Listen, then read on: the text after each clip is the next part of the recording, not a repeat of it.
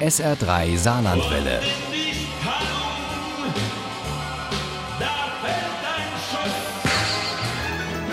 Der Krimi-Tipp. Sie war Deutschlands beliebteste Politikerin, Angela Merkel. Im Dezember hat sich die ehemalige Bundeskanzlerin aus der Politik und in die Rente verabschiedet. Was macht sie da so als Privatmensch, fragen sich viele. Der Autor David Safir gibt darauf sehr spannende und amüsante Antworten in seinem Krimi Miss Merkel Mord in der Uckermark. Uli Wagner hat ihn mit Vergnügen gelesen. Die ersten Antworten auf die Frage, was macht eigentlich die Rentnerin Angela Merkel, gibt dieser Krimi schon mit seinem Titel. Sie lebt in der Uckermark und beschäftigt sich mit einem Mord.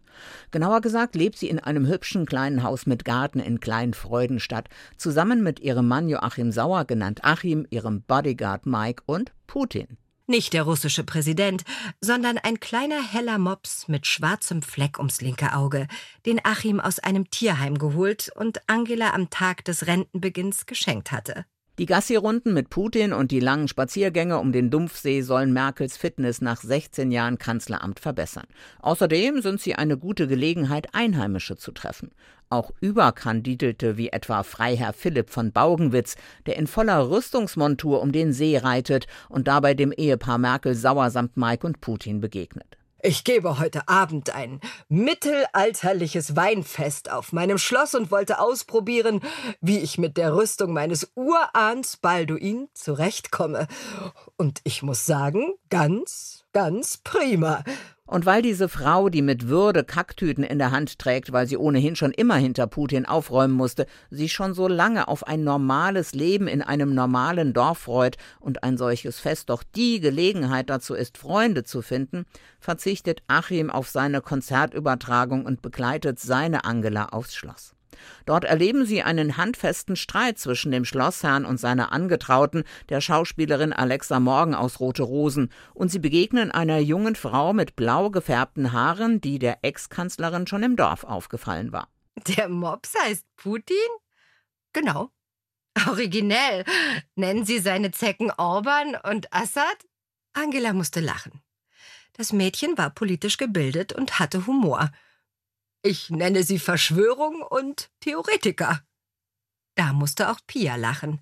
Trotz des Streits und der frechen Göre wird es noch ein ganz hübscher Abend. Angela und Achim tanzen sogar und zum Abschluss gibt es eine Schlossführung. Doch bei der entdecken sie den Freiherrn immer noch in voller Rüstungsmontur tot im Verlies. Sein Kopf liegt auf dem Tisch neben einem Weinkelch. Ich hab genug Krimis gesehen. In dem hier ist anscheinend Gift. Auf dem Boden gibt es kleine Ablagerungen. Alles deutet darauf hin, dass Freiherr Philipp von Baugenwitz wie sein Urahn Balduin mit Schierling im Wein vergiftet wurde. Und wenn es nach Pia geht, dann war wie damals dessen Frau, also Alexa, die Täterin. Während ihre Mutter Katharina von Depressionen bei ihrem Ex erzählt und auf Selbstmord spekuliert. Ebenso wie der herbeigerufene Kommissar, der schon genervt ist, bevor er bemerkt, dass die ehemalige Kanzlerin gerade dabei ist, ihm mit Hilfe ihres Bodyguards Mike ordentlich ins Handwerk zu fuschen. Mike? Können Sie den Mann anheben? In Ordnung. Und die beiden sahen, was der Verblichene mit Feder und Tinte auf das Blatt gekritzelt hatte. Ein kleines A. Was soll das bedeuten? fragte Mike. Nun, sagte Angela, ich nehme an, das ist ein Hinweis auf den Mörder.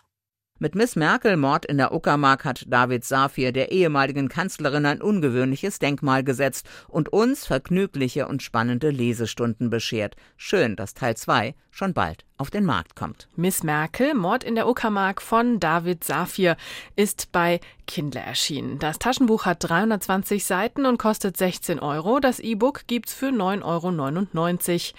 Miss Merkel, Mord in der Uckermark, ist bei Argon auch als Hörbuch erschienen und zwar mit Nana Spier als Erzählerin. Daraus stammen auch unsere Zitate. Ohne Krimi geht die Mimi nie ins Bett. Für Mimi und andere Krimi-Fans. SR3 Saarlandwelle. Hören, was ein Land fühlt.